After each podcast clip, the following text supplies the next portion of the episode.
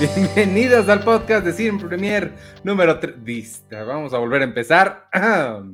Bienvenidos al podcast de Cine Premier número 321. Yo soy Iván Morales y me acompaña como siempre Charlie del Río. Yo soy Charlie del Río, qué gusto verlos. Sean Hunter es el primero que está acompañándonos en esto que es la semana de Pascua después de una breve semana de, pues yo no diría de descanso prácticamente, pero sí de distancia entre la publicación de estos episodios. Ángel López ya está por ahí, Néstor Montes, gracias, gracias, gracias. Además, eh, rostros y nombres conocidos que eh, nos acompañan aquí frecuentemente.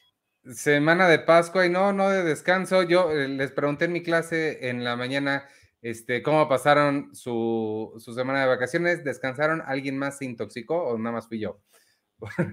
sí, me dio una, sí, me dio una, una, intoxicación leve, pero este, pero sí, sí estuvo pues, Eso te pasa por comer fuera de casa después de mucho tiempo que has estado trabajando desde el hogar, confinado, y de repente, pues bueno, no estamos eh, nos estamos rehabituando a hacer muchas cosas. Entonces. La, verdad es que sí, eso pasa por cambiar, por eso el cambio es malo. No, el cambio es bueno, no le hagan caso, Iván. hay que cambiar, hay que mejorar, hay que ser diversos. Sí, pues sí, sí, sí estuvo, digo, decir de, de, descanso es un decir más bien, porque creo que salen más cosas en lo que te pones al corriente, ya se acabó.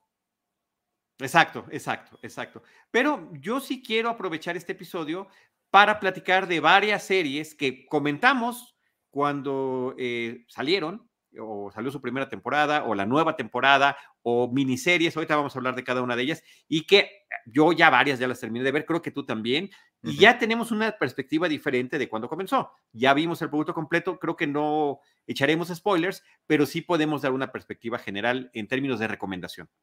Sí, sobre, eh, por eso te digo que da mucho, da tiempo de ponerte al corriente, pero ya de cosas nuevas quizá no tanto. Entonces yo también aproveché estos días para ponerme al corriente en varias que, tenemos ahí. Este, de, una vez les adelanto, El Hombre del Norte, yo no la puedo ver, pero Charlie nos va a contar muy padre sobre la nueva eh, película de Robert Eggers, que me dice, escuchen, me pone en el mensaje que si voy a ver el norteño, vi una cosa que se llame el norteño le dije, no, no sé qué es eso, no la voy a ver jamás. Podría ser una muy buena traducción eh, al español, pero es el hombre del norte. Le pusieron una traducción literal. Pudo haber sido. The Northman está como una sola palabra, lo más cercano a el hombre del norte en español, en una sola palabra, es el norteño. Norteño. Sí, pero para eso le tienen que poner el norteño, coma, de Robert Eggers. Estamos para. no vayan a pensar que es otra cosa. Así es. Oye, este, pues si quieres empecemos con alguna de la, con alguna de las cosas que nos pusimos al corriente hoy. La que más me emociona a mí, y por eso vamos a empezar con esa, es Severance. Ya terminamos Severance, que es la serie con Adam Scott que está en Adam, ah, ¿cómo se llama? TV, Apple TV Plus. Apple, TV Plus, sí. Apple Plus. Este, qué cosa tan increíble. Sí, eh, creo que es una gran sorpresa, eh, eh, primero en términos temáticos. Eh, eh, otra, eh, sobre todo de una de las personas que está dirigiendo los episodios, que es ni más ni menos que mm, ben Stiller. que desde el inicio de su carrera no nada más ha participado como actor, sí ha estado en temas de dirección, no tanto como los de actuación, pero sí está forjado ya desde hace mucho tiempo en esto. Y creo que aquí lo hace excelentemente bien porque se está haciendo una cuestión bastante distinta de lo que normalmente estamos acostumbrados a hacerlo. Em, a, mí, y lo, comenté cuando platicamos de la premisa de la serie, me encanta cuando estamos ante estas situaciones de extrañamiento donde los propios personajes protagónicos no saben qué es lo que está sucediendo y tienen que ir poco a poco descubriendo junto con nosotros como audiencia qué es lo que está pasando y que si bien no necesariamente se puede descubrir del todo, creo que sí hay un cambio de, panorama enorme entre el primer y último episodio, lo cual a mí me parece excelente. El, término que utilizaré, y que creo que lo utilicé también al principio, es kafkiano. Sí lo es, o sea, es, un ambiente de encierro, de misterio, de, no, no, no poder saber ni entender qué está pasando en esta empresa, en la que uno se contrata para poder someterse a un procedimiento en el cerebro que permitirá que todo lo que suceda en tu trabajo mm, lo olvide tu, tu yo consciente externo y que básicamente la personalidad se divida en dos. Y eso me parece que como premisa está increíble. Me fascina la intro. Son de esas que nunca hay que saltarla. Skip, intro, no. La música está fabulosa, un pianito así que inquietante. Y estas eh, imágenes del personaje principal partiéndose, uniéndose, dependiendo de cuál es la circunstancia, me parece que está increíble. O sea, eso nada, más como pieza. Si, si no les interesa la serie, busquen en YouTube la intro de esta serie de Severance y van a ver qué padre está y qué buena música, qué buena música tiene. Pero pues creo que funciona muy bien. Em, no me gustó, porque eso estuvo muy chistoso, no me gustó que se quedó en cliffhanger. Eh, por muchas razones. Primero, ¿qué tal si no había segunda temporada? Ya está confirmada, pero ¿qué tal si no pudo haber sucedido y nos hubieran dejado un excelente producto que no estaba terminado? Creo que hay maneras ingeniosas de cerrar historias, por lo menos alguna parte principal, y dejas abiertas puertas y ventanas y resquicios para que puedas hacer muchas otras cosas más adelante. Eh, y que, pues, de alguna forma digas, bueno, tengo ocho o nueve episodios que pueden ser considerados una miniserie. Yo pensé que así iba a ser, es más, llegué al último episodio sin saber que era el último. Yo todavía tenía la ilusión de que hubiera uno más y yo feliz eh, escribiéndole, Iván Ivanovich, ya casi vamos a acabar. Me dice, ¿cómo que ya casi? Ya acabó. y todavía no lo creí, estaba yo escéptico. No lo creí y finalmente resultaba que sí. Sí, a, mí también, creo que yo con lo que me quedaría, para la forma de describirla, claro que es kafkiana, pero eh, creo que para todos los que tenemos un gusto en particular por historias tipo La Dimensión Desconocida, creo que eh, totalmente le, da como a ese, a, ese gustito que tenemos por estas historias raras, extrañas, en las que, justo como describiste, los personajes mismos no saben qué es lo que está pasando o en qué están atrapados. Creo que por ahí es donde me gana y con ese toquecito de ciencia ficción, creo que, creo que lo hace genial. Sobre el, el tema de introducción, a mí también me gusta mucho, yo también nunca me lo brinco, este, pero lo que me llamó mucho la atención es que para cuando llegas al final, todos los elementos que al principio parecen muy abstractos están ahí te, los explican en la serie, de dónde vienen cada uno de los elementos con los que se construye la, e, esa animación del principio. Eso me, gustó mucho. Y la última sobre el cliffhanger, a mí no me molesta. Sí, eh, yo ya sabía que para cuando llegué a ese capítulo ya sabía que venía una segunda, entonces no me, no me sorprendió para nada y lo que sucede en el último episodio, sobre todo, no vamos a dar spoilers de aquí, pero sí nos revelan ciertas verdades sobre ciertos personajes. La verdad de uno de esos personajes, sí dije, oh, Dios mío, sí fue como un, un, un shock enorme, un giro de tuerca muy, muy padre y creo que sí, a mí sí me dan muchas ganas de continuarla viendo. Lo que me pesa es que seguramente va a ser mínimo un año de aquí a que podamos ver la segunda parte. Sí, eh, sí, y eso duele, eso ciertamente duele, me pesa muchísimo, pero me quedo con ese buen sabor de boca. Sé que cuando regrese tendré que ver al menos los últimos dos o tres episodios para poder retomar el hilo. Me encanta que algunas empresas de esas plataformas ponen una recapitulación de la última temporada donde te ponen las cosas principales, pero también hay recapitulaciones de los fans que las hacen mejor posiblemente hasta más extensas en YouTube. Ya estoy preparado para eh, que eso suceda en su momento. Quiero dar dos referencias que me recordaron mucho eh, a nivel temático, a, nivel historia, que no necesariamente conectan como uno podría pensar. Una es Total Recall. El Vengador del Futuro es como le pusieron aquí en nuestro país, esta película de 1990 con Arnold Schwarzenegger, que me parece que es eh, muy divertida y que tenía este personaje que emprende un viaje aparentemente de placer a Marte y resulta que era una misión secreta. Y eh, estoy hablando de una eh, película que salió hace varias décadas, entonces aquí sí voy a echar el spoiler. Resulta, resulta que él mismo se había enviado, él mismo se había borrado su, su mente y que el yo verdadero era una suerte de villano. Y entonces tenía que haber esta lucha entre ambas personalidades. Algo así. Eh, podríamos decir que está pasando en Severance. Y la otra es una película que me parece que es de las más interesantes de ciencia ficción de los últimos años y que poco se recuerda. Se llama Never Let Me Go. Es em, con Kira Knightley, con Kerry Mulligan, con Andrew Garfield, y que son estos jovencitos, o, bueno, se conocen desde la infancia. Es una suerte de internado y pues viven en unas condiciones un tanto cuanto precarias, viviendo mm, aparentemente hasta donde se puede. Y la razón por la que están allí me parece que es sensacional. Es una, una súper, esa sí no la voy a decir, una súper vuelta de tuerca al final, eh, donde es, es un usufructo de su propia existencia que no hubiéramos imaginado. Entonces, sí, creo que sí podrían conectar ambas, ¿verdad? Ya tú que ya viste las dos películas que estoy mencionando y esta serie completa de Severance, esta temporada, primera temporada completa. Sí, bueno, Never Let Me Go me, me, dio terror que fueras a decir lo que no dijiste, pero este, porque sí, creo que guardar esa sorpresa sí es fundamental para esa película. Em, a mí me gusta mucho. Y, y sobre todo que es más reciente, que es más reciente. Claro, claro, claro, claro.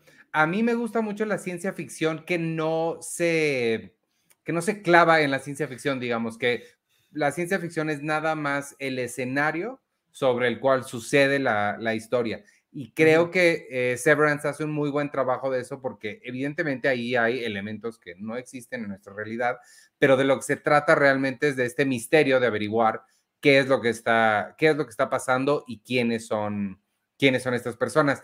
Em, creo que también el otro logro que tiene es la economía de locaciones, porque wow, sí. realmente son la oficina, que vemos dos diferentes áreas de la misma oficina, y el departamento de él, y ya, prácticamente son cuatro o cinco locaciones que vemos y la diversidad visual que encuentran, la forma de contar una historia a través del lenguaje cinematográfico me parece también muy, muy rescatable.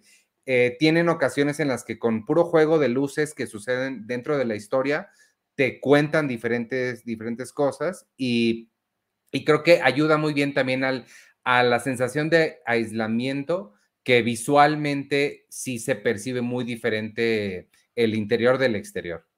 Sí, y que apoya muchísimo también lo que se llama retrofuturismo, donde estamos con un ambiente de ah, cosas que no existen aún y que, pero que los instrumentos, los teclados, el tipo de computadora, pues no es high-tech contemporáneo, sino que apela como a elementos de otras épocas, incluida la propia vestimenta de la gente que allí trabaja, eh, que uno podría pensar, wow, no es una empresa de alta tecnología, todo sería súper sofisticado, no, son gutierritos o, sí, ¿cómo se dicen ahora? Godines. Este, godines, son godines. Totalmente, ambiente, 100% ambiente godín. Y, y, sí, el reparto de verdad que está sensacional. Tú mencionaste Adam Scott. Esta chica que sale como el personaje de Haley, Britt Lauer, me parece que es una revelación increíble. Eh, es justamente el personaje que llega a transgredir lo que todos estos otros tipos pues están como bastante eh, adecuados ya a tener. Eh, Zach Cherry, que es el otro personaje que trabaja con ellos, el, gordito, eh, que está muy bien. Pero bueno, John Turturro está impresionante. John Turturro tiene esta capacidad de, ser tan versátil, tan versátil que me parece increíble. Y aquí su personaje tiene capa tras capa, tras capa, tras capa. Creo que es de lo que más me ha gustado el personaje de John Turturro y el de Patricia Arquette. Wow, Patricia Arquette también está sensacional con, con otro tipo de dualidad que ella está manejando, eh, todavía más inquietante y perversa. Buenísima, buenísima la serie. Y sí, perdón, aquí dice Ángel López. Que, que los últimos episodios lo tenían al borde del sofá, a mí también. O sea, yo dije, ¿qué? ¿Cómo? ¿Qué? ¿Qué? y más allá.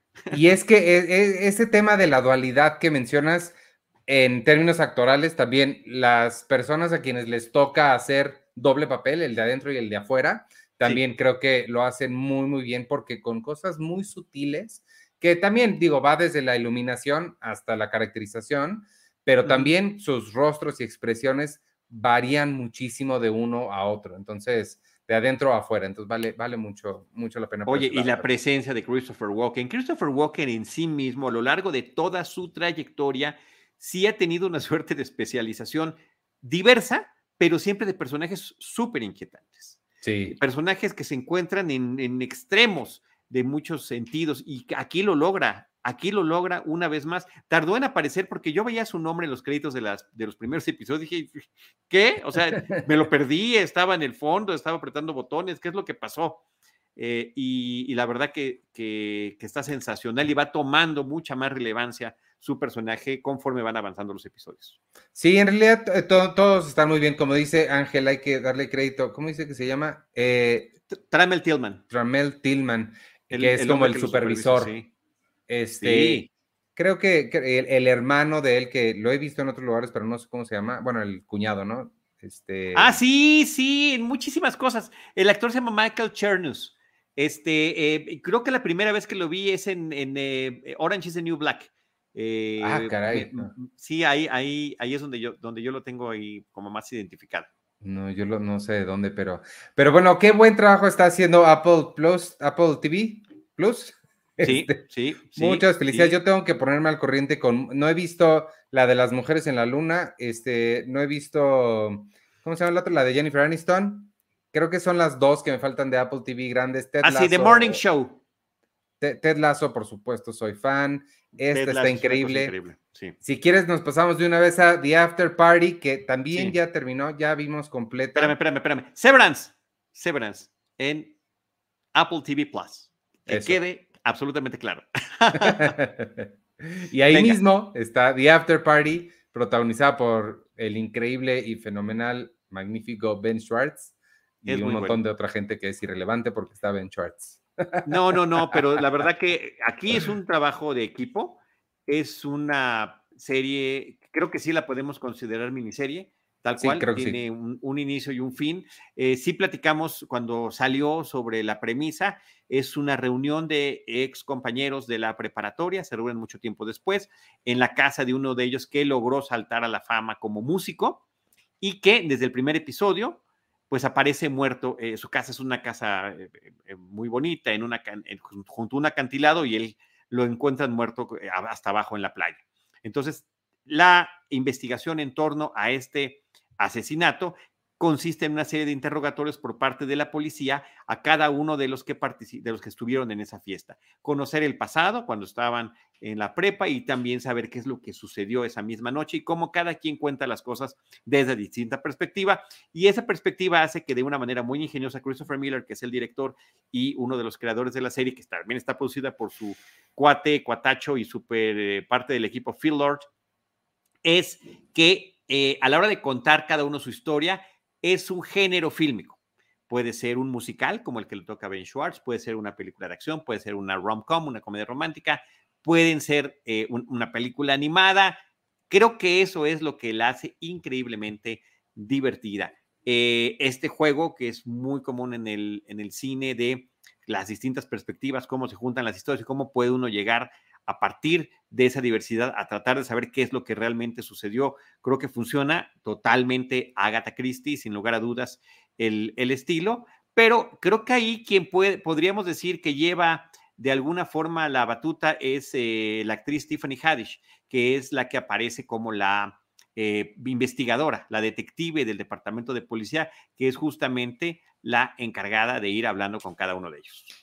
A mí lo que, lo que me parece muy un gran logro de, la serie es que hace una cosa que es muy difícil de hacer y es encontrarle una, una visión nueva a un tropo que ya conocemos y del cual podríamos hasta cierto punto estar cansados. Es, esta idea, como dices, de Agatha Christie, que es más vieja que la literatura misma y es el Who Done It, este, encontrar una nueva forma de contar una historia similar me parece muy loable. La última vez que vi que alguien de una forma muy creativa lo hizo, digo, evidentemente Ryan Johnson hizo una versión de un Whodunit muy padre con Knives Out, pero creo que sigue siendo muy tradicional. Este, Y que ese era su mérito, ¿eh? eh creo que ese era su mérito. Claro, porque una, claro, es claro, debemos matizarlo así. Una cosa es hacerlo un whodunit feo y otra cosa es hacerlo bien, con todas sus reglas, con todo lo que debe ir pero sin, sin realmente descubrir el hilo negro, solo contarlo bien. Aquí creo que sí le dan la vuelta, logran encontrar una nueva forma de contarnos este, una historia cuya estructura ya conocemos y sorprendernos con cada, con cada nueva revelación y cada nuevo estilo. Sí, y ese tipo de revelaciones tienen que ver con cómo se llamaban en el pasado, quién era quién en esa preparatoria o quién era el Donadie también, que creo que es un detallazo que, que meten en la historia, es un, el clásico personaje de que yo dije, quizá pude haber sido yo sin duda alguna, el de que tú estabas con nosotros de verdad, ¿por qué estás aquí? ¿Quién eres? ¿No? Y que, y que es un tipo tímido, eh, trata de convivir con todos, al final de cuentas, en ese, está increíble cómo lo, cómo lo ponen en esta falta de interacción, pero sí presencial en momentos importantes y finalmente se entera de todo, aunque nadie está eh, eh, poniéndole atención.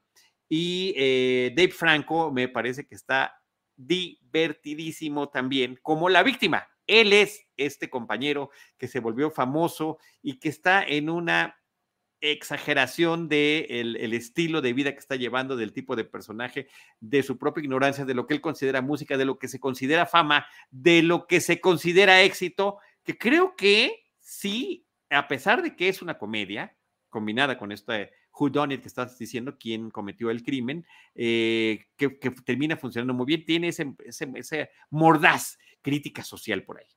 Sí, sí logra, logra meter un poquito de, eso y con lo que significa ser famoso. Este, oye, una, ahorita que, decías, no sé por qué se me ocurrió, ¿tú, alguien con quien tú ibas en la prepa, en la universidad, se volvió famoso? ¿Tienes alguien famoso en tu... Mm, bueno, este, en, en la universidad sí. En la universidad sí. Este... ¿Quién? ¿Quién? bueno, famoso, famoso, o sea, sí es gente que, le va, que, le va, muy bien y me da muchísimo gusto que le esté, que le esté yendo bien. Este, Carlos Hagerman es director de cine, él estuvo conmigo en la universidad. Y eh, pues Gaby es, es la, la, conductora de la mañana de W Radio, ni más ni menos. Entonces, Wow. Gaby Barkentin. Sí, sí, sí. Ella iba contigo en la universidad. Iba, iban, los dos iban conmigo a la universidad. Los dos me apoyaron muchísimo en el último año de la carrera, cuando yo estudiamos los tres las, la... No eran mis amigos, eso es muy importante decirlo, además lo claro, eran mis compañeros, nunca fueron mis amigos, pero sí éramos compañeros y en ese sentido nos ayudábamos. Eh, Carlos, sobre todo, me ayudó muchísimo cuando yo me tocó hacer mi cortometraje en, la última, en el último subsistema de la carrera de comunicación y, eh, y Gaby fue la, la cámara de, fue la camarógrafa de ese corto, filmado en 16 milímetros, por cierto. ¡Wow! Habría, que dar ese, ese dato curioso. ¿Lo tienes por ahí, el corto? Tengo, bueno, tengo en algún lugar de la casa, o si no en alguna bodega, la película en 16 milímetros, que no he podido sacar en, una conversión a, digitalizar. A video. Sí. Órale. Sí, pero es totalmente, eh, déjame, vamos a terminar, es totalmente experimental es la clásica que, ¿no? Ah, un árbol, una piedra, ya sabes. Trabajo estudiantil, tiene que ser así, no hay de otra. Absolutamente. No todos somos Damián Chazelle que se gana un Oscar con su trabajo estudiantil. Así es. Bueno, entonces un saludo a ellas, a Carlos y a Gaby, por supuesto, si por alguna casualidad del destino nos están escuchando. Yo, este, ah, pues igual, o sea, también amigo, amigo, pues no, nadie, pero gente que iba conmigo en la universidad. Bueno, se supone que Marta Gareda iba conmigo en el primer semestre de la carrera, pero no, ni idea. Pero quien sí, Risco, justamente también de W, que está ah, con Gaby. no? Claro, claro. Eh, este, yo hice un programa de radio con él y mm, ahora le dicen Choco, Jimena este, Pérez, de que salía en Ventaneando. Sí, sí, sí, la esposa de Rafael Sarmiento. Ah, sí, exacto. Ella iba conmigo en la, en la universidad y alguien más que estoy seguro que se me está olvidando. Hay una persona más. Siempre son tres. Siempre son tres. Ah, yo tenía el tercero, pero a decir verdad, ya era famoso. No estuvo conmigo, iba en la secundaria en esos mismos años. Lorenzo Antonio, que era un cantante eh, juvenil y sus hermanitas que cantaban y bailaban, creo que ya no te tocó a ti, pero sí tuvo su, tuvo su momento. E, Me estoy delatando cañoncísimo generacionalmente, pero bueno, se, nota en la, se nota en el rostro y en las canas. Este, pero bueno, disculpen este. Qué rara pregunta hiciste. Fue pregunta como de Junket. Ah, pero es que es interesante saber si alguien famoso está en tu vida o no. pues muy buena The After Party. Este también ya está, ya está terminada hasta donde sabemos y donde han dicho es lo único que va a haber. Y, y, hubiera más o no hubiera más, como miniserie funciona extraordinariamente bien. Sí, podrían, eh, lo que funcionaría es hacer otro, o sea, que sea como, como American Horror Story, como, ¿cómo se dice? Este, unitarias, hay una palabra. Pues que cada temporada sea su propia miniserie, para explicarlo de una manera simple y sencilla. Eh, creo que funcionaría muy bien. Está, está, aunque ya se desgastó el, formato. El formato multiformato. El formato multigénero.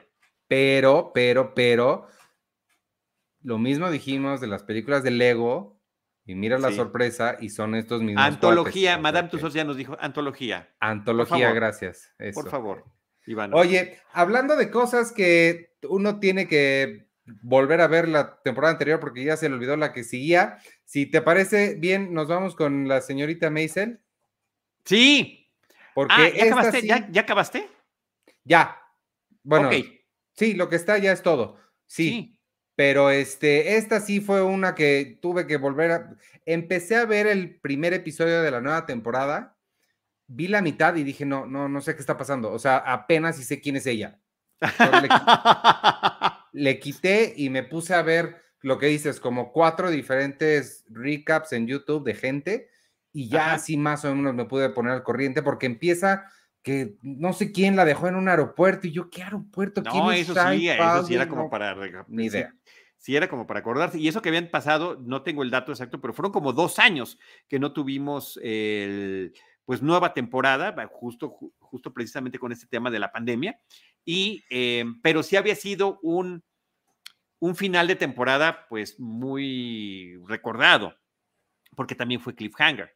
Estaba a punto de irse con una gira turística con un personaje ficticio que se supone que es un cantante famoso que se llama Shai Baldwin y la dejan como en Casablanca, este, ahí en el aeropuerto justamente antes de salir. Y entonces la nueva temporada arranca inmediatamente después, con el regreso en un taxi, con la gran molestia que les había eh, generado eso. Yo no recordaba absolutamente nada de eso, sí tuve que que volver a verla. Muy bien, bueno, pues eh, yo sí lo recordaba. Eh, creo que también vi por ahí algún rica porque había otros detalles que efectivamente ya se me estaban escapando, pero lo que sí es que los primeros tres o cuatro episodios estaba yo profundamente decepcionado, Ivanovich. No sentí que retomara el ritmo que habían tenido las anteriores temporadas, sobre todo cuando son temporadas breves de ocho episodios, como han sido todas las anteriores, y que además las han seguido soltando en la plataforma todas juntas, no con esta técnica de que cada semana te voy poniendo una, ya ibas mordiendo el anzuelo porque sale en tal o cual día y no te la pierdas porque si te la pierdes va a estar el clip, el, la gente va a estar echando los spoilers en las redes sociales y demás. No es el caso, creo que sí debería ser una serie de la que estuviéramos hablando más todo el mundo, eh, pero sí sentí muy pesado y muy difícil el arranque de esta, de esta nueva temporada. Me tardé muchísimo en avanzar de un episodio al otro. Inclusive aquí en casa Andy me dijo, es que ya no está yendo a ningún lado. Sí, eso es lo que parecía que estaba sucediendo hasta el tercer o cuarto episodio. Y de repente, justamente a la mitad de la temporada, sentí que prendió, pero con toda la pólvora por todos lados. Y de ahí hasta el final, creo que funciona increíblemente bien. Me gustó muchísimo es otra vez más, porque además, eh, a ver, la historia trata sobre esa señora de familia judía, el tema, el tema de la familia judía es muy importante. En el finales de los 50, principios de los 60, tiene que ver muchísimo con la serie de movimientos sociales de la época. Es, ella podría estar personificando lo más cercano a un feminismo, a pesar de una serie de situaciones que, que están en su contra, todos los personajes secundarios, incluyendo su ex esposos, su ex suegros, y sus papás son, me parecen divertidísimos y qué decir de, su agente que es Susie eh, Alex Borstein, que está increíble. Eh, y cómo va ascendiendo, cómo descubre ella desde el principio de la, serie que tiene la facilidad para ser una comediante de stand-up, una stand-upera, y que su estilo de comedia no es aprenderse chistes, no es ser ocurrente, sino narrar desde su perspectiva las cosas que le están sucediendo eh, siendo eh, muy irreverente e inclusive hasta grosera en ciertos momentos, contrario a todo el conservadurismo de, su familia, eh, de sus papás, de su familia real y de su familia política. A mí, fíjate que, mm, no sé, no me, no me pareció aburrida, no me, no me pesó la primera parte, pero sí, es que me, me caen muy bien ellos y me, me gusta pasar tiempo con ellos. Entonces, no la sentí lenta, pero sí entiendo totalmente porque de entrada casi no hay stand-up en toda esa primera parte al menos. Sí. Eh, eh, y pues si uno que es fan del stand-up y de ella, pues estás ahí por eso y no te lo ponen, sí está como raro. y sí se tarda en, arrancar, pero a mí no se me hizo pesada. Sí, me gusta pasar tiempo con ellos y dije, ah, bueno, pues están intentando una cosa nueva aquí. Este, si acaso lo que no me encanta es el nuevo negocio que abre eh, Susi, como su eh, pasar tiempo con otros clientes, porque yo nada más quiero estar con, con la señora Maisel. Entonces, eso me, me, si acaso algo me hizo más ruido fue eso un poquito.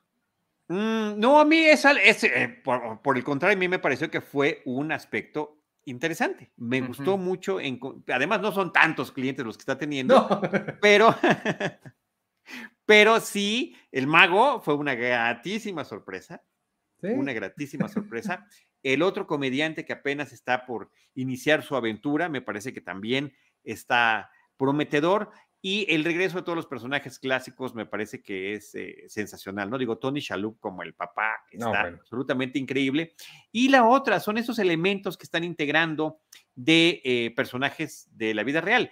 Entre ellos, creo que el más relevante sería Lenny Bruce, el comediante judío e increíblemente irreverente, multiarrestado, Lenny Bruce, que, que también con temas de adicción a, las drogas y que es toda una figura eh, de, lo que es este movimiento del stand-up y de la comedia y de la crítica social, por supuesto, ¿no? Hasta dónde puede llegar. El personaje me parece que está fantástico y está muy bien integrado aquí en la serie. Y claro, eh, pues que de repente vayan a una fiesta y digan, mira, ahí está fulanito y menganito, Sidney Poitier en esa mesa.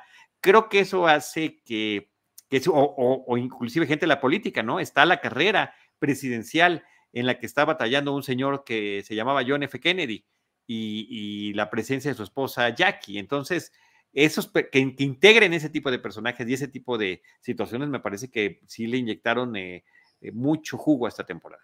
Sí, me hubiera gustado ver esas personalidades en esa fiesta que mencionas, sí me hubiera gustado verlas. Sí, sí, sí, sí. Pero también es un buen recurso y no es que les falte eh, producción. No. Esto lo hemos dicho cada que hablamos de Mrs. Maisel la fotografía, los movimientos de cámara, la coreografía que existe, los planos secuencias, son unos fanáticos de los, de los planos secuencias y están en ciertos entornos que eh, hacen que sean muy lucidores, tras bambalinas de un espectáculo eh, de cabaret. Eh, o de strippers y van por los escenarios, por, no por toda la parte trasera hasta llegar al escenario, cómo está, cómo está reaccionando el público, cómo están las mesas, cómo, cómo eh, ella eh, interviene con, como maestra de ceremonias, etcétera, etcétera, lo hacen fantástico. Insisto, la coreografía y la música es muy interesante, coqueteando siempre con el musical, lo hemos dicho desde siempre cuando hablamos de esta serie, y también, y también, y creo que esto es súper a propósito, el aspecto teatral. Esta temporada la sentí mucho más teatral que otras. O sea, como que estás, estás viendo los diálogos, estás viendo las interacciones, el toma y daca de estos personajes que se la pasan hablando muchísimo. Y sí dices, sí están esperando que le toque hablar al otro. De repente, pero, no en un mal sentido. No para ninguna, de ninguna forma lo digo este, en mala onda. Sí, em, lo, que, lo que me empieza a mí ya a hacer mucho ruido con es, con todas las que hemos platicado hoy, es esta donde tener que esperar tanto tiempo entre, eh, eh, entre temporadas. Creo que sí, de un año a otro sí se pierde, pierde muchísimo, porque es que ahorita que estás diciendo todas esas cosas, lo que se me, lo, que se me ocurre es que hace un chorro que no la veo, o sea, que no veo las anteriores, porque a pesar de que vi esos recaps, o sea, esas recapitulaciones están enfocadas en la trama, en esto le pasó a esta, no en, en el feeling que te da la serie. Y ahorita que estás mencionando esas cosas, sí, claro, sí estoy cayendo en cuenta de que hay mucho de ese feeling que se ha perdido y que ni cuenta me di porque hacía años que no veía la otra. Entonces, realmente no pensé en eso. Entonces, creo que sí, no sé, sí está afectando bastante. Está Tienes razón. que esperar. La continuidad que se percibe, ¿no? Porque la estás viendo, ¿qué? Pues, la puedes ver en un fin de semana, pero punto que la veas en ocho semanas. Son dos meses y de dos meses a dos años, pues sí hay una diferencia enorme, ¿no? O cuando menos un año para poder tener la siguiente, pero también es comprensible cuando estás hablando de productos, de series con esta calidad, con esta calidad cinematográfica, 100% cinematográfico. Es como ver, es justamente como esperar una secuela de película. Pues sí, sí, supongo. Pero sí, modo, es todo el alivio que te puedo dar en, torno a eso, o sea, no, no, hay, no hay de otra. Y sí, pues, pues la otra es justamente pues aprovechar estos intervalos largos para poder revisitar las otras. Yo creo que veríamos con otros ojos distintos un recorrido nuevamente por Mrs. Maisel desde la primera temporada. Sí, sí sería, sí sería interesante. Oye, este, pues, ¿quieres ir? Ya nos vamos a las, a las películas, acabamos con las series. Mira qué bonito tengo ordenado mi mini escaleta. Este, Muy bien. Pero cuéntanos de, El Hombre del Norte, si te parece bien, porque yo no tuve chance de verla. Este, pero no le, no le, quisiste de plano llamar el norteño, o sea, no, no, te niegas rotundamente. Sí. Y, y eh, a mí, fíjate, Robert Eggers me, se me hace muy interesante. No sé si puedo decir que me gusta. The Witch me pareció, este, The Witch sí me gustó, está padre, funciona bien hecho, hermano, pero el faro sí me costó trabajo. Sí, sí dije, ah, caray, o sea, entiendo, va, está padre tu arte, pero sí me, me, me pesó. Esta, por lo que entiendo, es una mezcla entre ambas en términos de narrativa. Sí, fíjate que ahora que no lo había mm, pensado de esa manera, pero sí, yo estoy de acuerdo contigo. Yo creo que como cinéfilo puedo reconocer que hay un estilo, que hay eh, una forma muy peculiar, muy interesante, muy propositiva, muy onírica de presentar las cosas, de impactar eh, al espectador directamente a los, eh, de, manera visceral a los sentimientos, que le funciona increíblemente bien, pero no soy fan. Y sé que hay mucha gente que dice, wow, es de lo mejor que he visto en el año. Reconozco que es de las cosas más impecables que he visto, sin duda alguna, en este año, pero efectivamente no es precisamente el estilo que a mí me encanta. Sin embargo, me parece que fue una súper experiencia cinematográfica. O sea, regresar al cine, que ahora ciertamente estamos yendo menos a partir de la pandemia, menos de lo que íbamos antes, también hemos platicado mucho aquí en el podcast. Eh, cuando regresas con películas como esta, dices, por supuesto, por supuesto que vale la pena. Em, esta es una historia que es como difícil comentarla. Es una suerte de adaptación más de, la historia de Hamlet. Eh, el personaje, de hecho, se llama Hamlet. Entonces, eh, si ustedes vieron El Rey León y si no han leído Hamlet, pues esa es esa historia. es el rey que es traicionado y asesinado por su, eh, por su hermano y el hijo que presuntamente se da por muerto y que en algún momento regresará con el fin de la venganza. Y en este caso, lo que más creo que impacta es esta furia, esta ira personificada con el personaje de Hamlet que está interpretando Sarsgaard, que además, bueno, con su corpulencia, con su físico, con su, eh, con su furia y con esta fotografía, emplazamiento de cámara, eh, con estos elementos fantásticos que empieza a integrar Eggers, pues por supuesto que se vuelve en una experiencia impresionante. Y me parece que eso es lo que más vale la pena. Lo veo como una súper experiencia cinematográfica digna absolutamente para eh, disfrutarse en la sala cinematográfica. Un repartazo que tiene la serie, que me, la serie, la película que me parece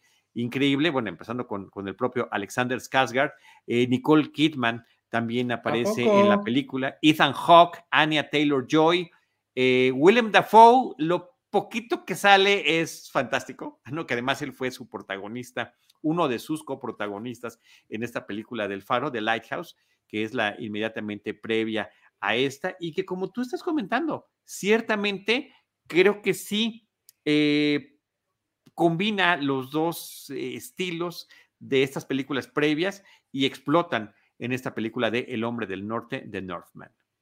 Ah, mira, yo no sabía que salía Nicole Kidman. Todos los demás se había escuchado, Nicole Kidman no, no, no sabía. y no sé quién, quién más me esté. Dije, mencioné Ethan Hawke, Ethan Hawke también, que me parece increíble, que además ahorita lo estamos viendo en Moon Knight eh, y ver que aparece aquí justamente como el padre de Alexander Skarsgård.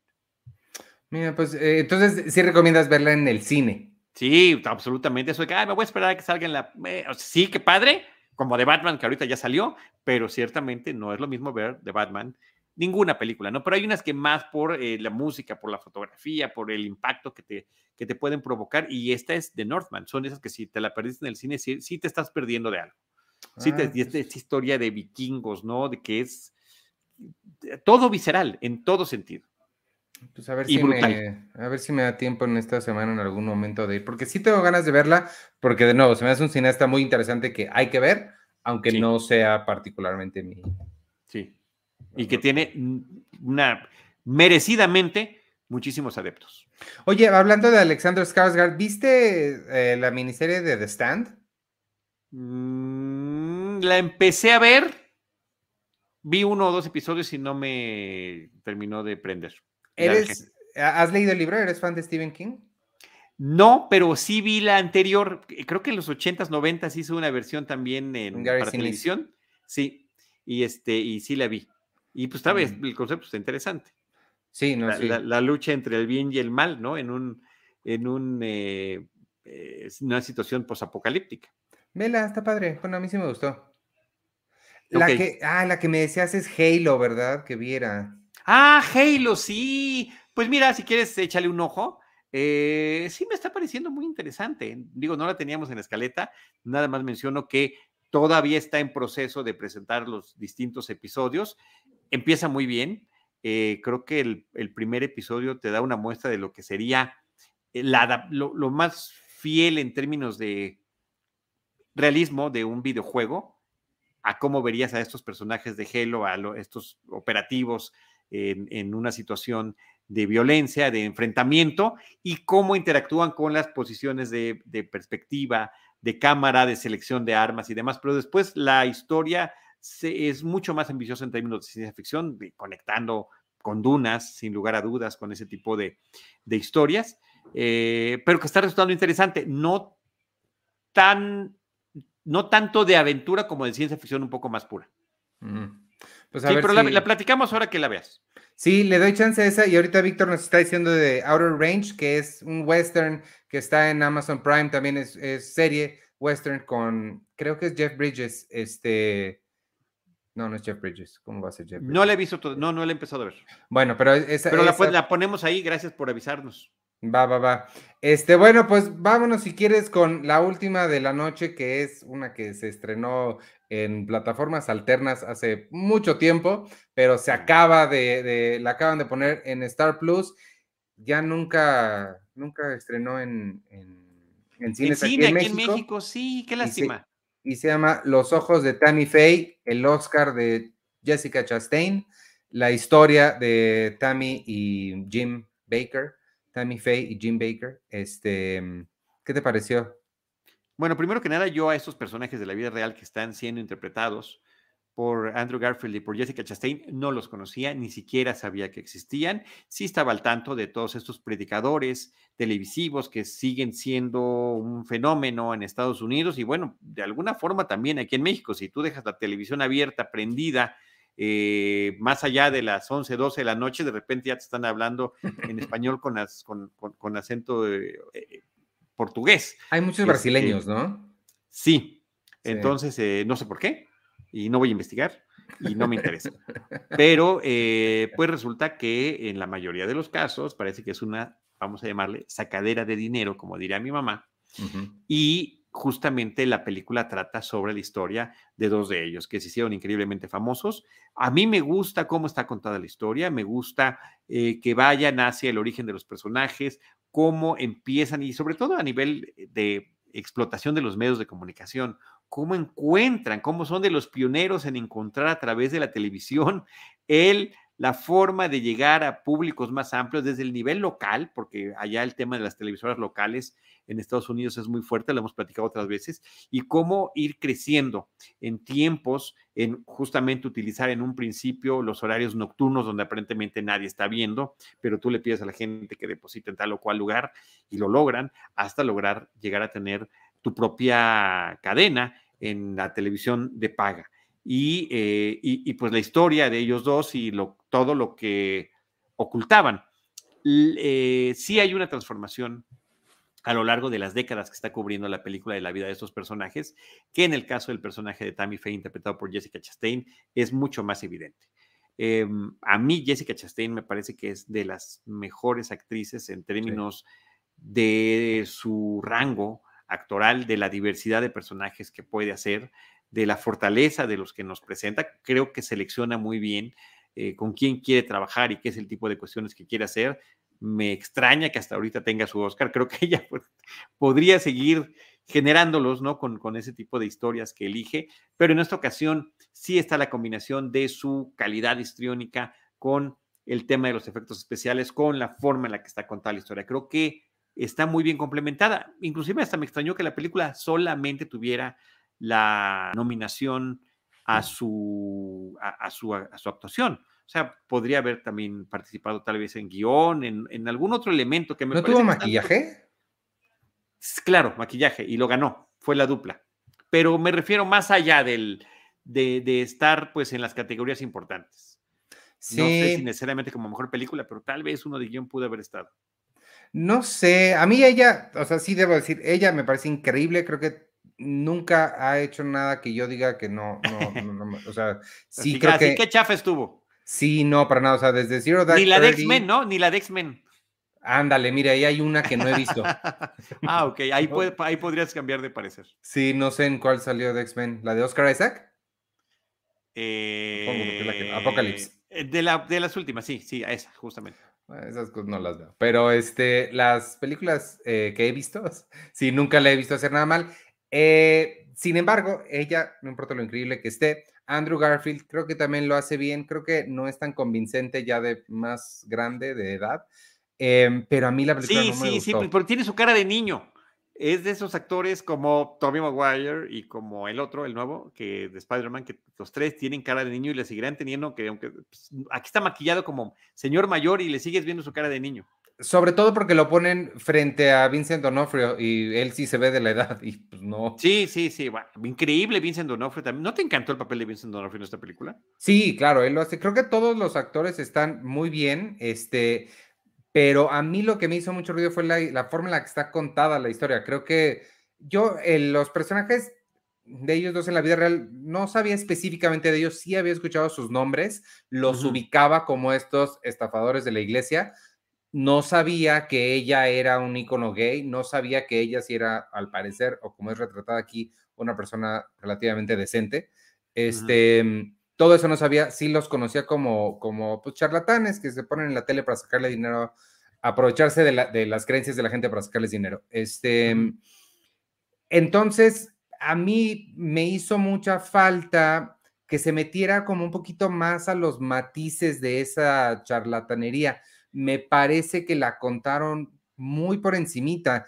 Todo te lo dicen. De repente, nada más Llega un día él gritando, oh no, me acusaron de haber hecho esto. Mira el periódico, aquí dice, siguiente escena, ah, ya me metieron a la cárcel. Como que muy, em, ¿cómo, se dice? Paint by numbers, como que aquí están los, los, los bullet points que le tienen que pegar y vámonos escena tras escena pegándole a esos bullets sin realmente meterse a la carnita del asunto, a los matices que, de su historia, que mm. creo que es una cosa em, muy de biopic. Creo que muchas películas biográficas caen en esto mismo y es lo que decíamos hace ratito de películas de, del Who Done It, ¿no? Como que hacer algo nuevo sin salirte de la fórmula es muy complicado. Este, creo que hasta ah, con todo y que no me encantó como a ti, la de Lucy Desi, creo que lo hace mucho. Lucy Desi se llamaba? No, Being the Ricardos, lo hace mucho mejor. Eh, Walk the Line para mí es la epítome, epítome, esa es la palabra que usamos, de las biopics, porque me fascina esa película. Y creo que esta sí me faltó rascarle más, me faltó que se enfocaran quizá lo que hace Aaron Sorkin, enfocarse en un episodio de sus vidas y a partir de, eso conocerlos y ver todo lo demás. Entonces, a mí sí como película no me encantó, yo ahí sí no estoy de acuerdo contigo en que tal vez pudo haber tenido más menciones en, el Oscar. Creo que ella sí y ya.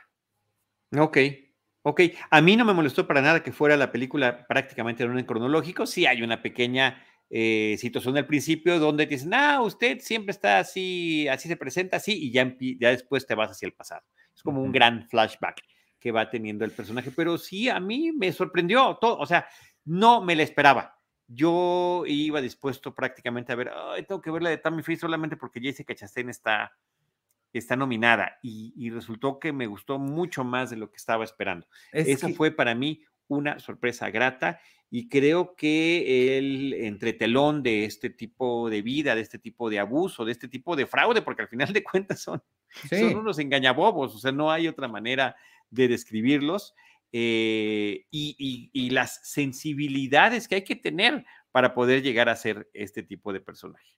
¿no? Y, también las mentiras que entre sí mismos se dicen, ¿no? Creo que hay un dicho por ahí que dice que entre gitanos no se leen la mano, y ese sería el caso también. Está muy bueno. Sí, pues, pues eso, creo que, creo que yo justo me, faltó que se metieran esas cosas. Creo que tiene mucho que ver lo que estás diciendo, que tú esperabas muy poco de ella, entonces te sorprendió. Esperaba nada. Y es lo mismo que nos pasó en Being de Ricardos. Yo esperaba muchísimo y no me gustó. En esta, mm. no es que esperaba muchísimo, pero sí esperaba más y no, no, no le llegó. Este, déjame contestarle rapidísimo a Ángel López que nos pregunta si hablamos de Fresh. Sí, ya la platicamos en algún episodio pasado, fue la principal de ese episodio. Ahí búscale en YouTube o en Spotify, por ahí están. Y nos gustó, ¿verdad? Nos gustó mucho. Sí, no, mucho, está bien padre. Y Madame Tosados nos recomienda, en Netflix hay una película del fundador de Pare de Sufrir en Brasil. Ah, Nada pues que está, que es justamente el mismo, pues es esa, no sé, grupo, vamos a llamarle, para por no decir secta, que hay aquí en México, ¿no? Sí, de esta gente que se aprovecha de, la gente que está en búsqueda de respuestas y pues se aprovechan de, ellos. Muy bien, pues este, algo más que tengas ahí en el tintero o ya nos vamos despidiendo. No, Berenice García nos dice que la película que estábamos hablando de X-Men es la de Dark Phoenix. Muchas gracias. Dark Phoenix, que se nos fue el nombre. Es lo mismo. Y Víctor nos dice, Víctor Recinos, saludos Víctor, que es Josh Brolin el que sale en Outer Range. Eso sí lo quería aclarar. Sí, es Josh Brolin, yo, Jeff Bridges, ya se murió Jeff Bridges, ¿no? Este, no, ¿cómo que ya se murió? Sí. ¿Estás seguro? Seguro. Bueno. ¿Qué te pasa? ¿Por qué dices esas cosas? No, porque, pero no es Jeff Bridges, es Josh Brolin. Este, vámonos entonces, amigos. Regresamos a las nueve y media con Seinfeld. Un episodio en una hora. ¿Eh? En una hora. En una hora regresamos. Nada más antes de despedirnos. Rapidísimo les digo, esta semana se estrena en Netflix eh, la princesa de la Yakuza. Yo no sé qué es eso, pero sé que el anime es popular, entonces te las digo. También en Netflix, Better Call Saul, mañana la nueva temporada de Russian Doll, el miércoles. Esa seguro lo vamos a ver, ¿verdad, Charlie? ¿Cuál, cuál, cuál? Russian Doll. Sí. Ok. Sí. Sí, en, en, Star Plus llega, mira, hablando de Who en Star Plus llega Muerte en el Nilo el miércoles 20, una serie sobre The Wu-Tang Clan eh, que se llama Wu-Tang An American Saga. El miércoles también suena padre. Al parecer hay una serie de Napoleon Dynamite. Todo eso en Star Plus. Wow. En HBO Max, ya lo mencionamos, ya llegó The Batman. En Disney Plus se estrena la nueva versión de Los Años Maravillosos, que tengo muchísima curiosidad de ver qué hicieron con esta nueva reimaginación. Se estrena el miércoles 20 y a los cines llega La Ciudad Perdida, Sin ti no puedo, el libro del amor, sin escape. King, dos puntos, regreso a casa. Y Red Rocket, Red Rocket sí hay que verla, es la nueva de Sean Baker. Muy bien, pues mucha tarea, muchísima tarea. Eso, eso, mero, mucha tarea para ver. Vámonos entonces, muchas gracias a quienes nos vieron aquí en vivo y a quienes nos estén escuchando después en Spotify, Apple Podcasts o donde sea que ustedes escuchen sus podcasts. Recomiéndenos con sus amigos y nos escuchamos la semana que entra. Yo soy Iván Morales y me pueden seguir en arroba Iván Morales. Adiós. Gracias, yo soy Charlie del Río. Me pueden seguir como arroba Charlie del Río, Charlie del Río Cine y Series en Facebook. Adiós. El podcast de Cine Premier es producido por Cine Premier y Producciones Jimba. Consulta todo nuestro contenido en cinepremier.com.mx. Y si te gustaría apoyarnos y todo el trabajo que hacemos, ve a patreon.com diagonal cinepremier y considera unirte a nuestra comunidad. Recibirás acceso al cine club, boletos para el cine cada mes, talleres, pláticas, podcasts exclusivos y mucho más. Es a través de nuestro público que todo lo que hacemos es posible. Para información comercial, escribe a ventas cinepremier.com.mx.